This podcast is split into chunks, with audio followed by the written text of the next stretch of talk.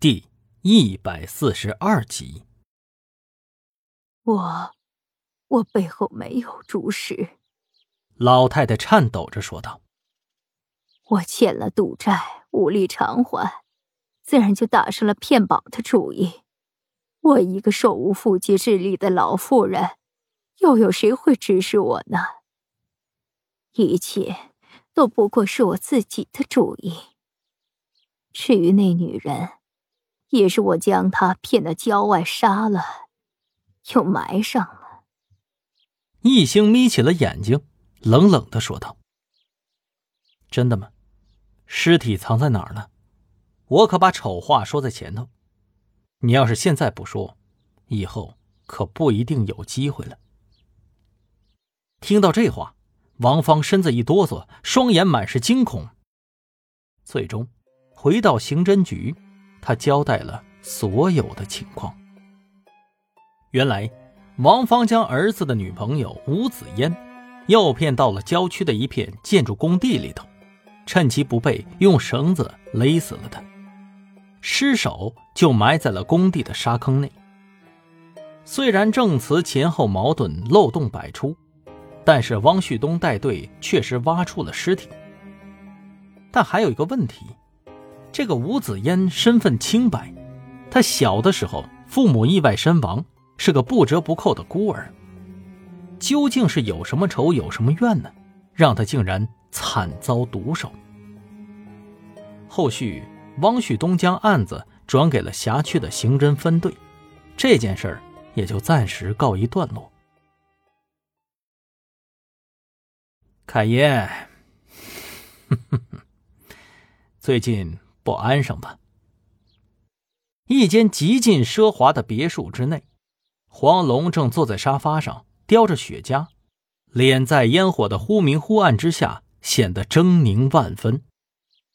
茶几上的电话开了免提，吴凯生的声音传了出来：“ 还说呢，龙哥，咱们上回这可真是捅了大娄子了。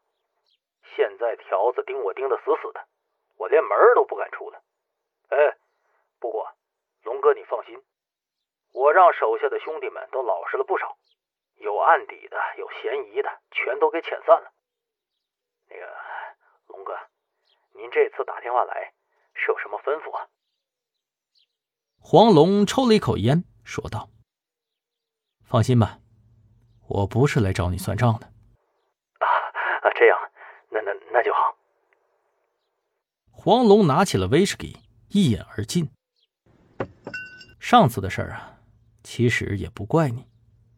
也怪不了你手下的兄弟们呢，谁叫对面是异星呢？那可是犯罪克星啊，都是可以理解的嘛。呃，龙哥，此话当真？做掉他，干净点黄龙的语气平稳，就像是要打死一只苍蝇似的。此人不除，日后你我生意莫说难进一步。恐怕就连身家性命也得交代在这儿。先做掉他，然后再做打算。电话里，吴凯生沉默了。凯爷，怕了呀？可别怪我没提醒过你，咱们现在是一条绳上的蚂蚱。哦，对了，近日可曾与令妹？通过电话呀。吴凯生沉默了一下，然后愤怒的声音传了出来：“黄龙！”等汪旭东交接了案件，回到局里头，却发现人去楼空，不知道大家都去忙什么了。回到特案组办公室，发现只剩下了张浩捧着咖啡正要喝呢。哎，张浩，这这出什么事了？人呢？张浩嘬了一口咖啡，咂巴着嘴说道：“哎呀，嗯，哎呀，难怪这易教授天天这玩意儿不离手，真是熬夜利器啊！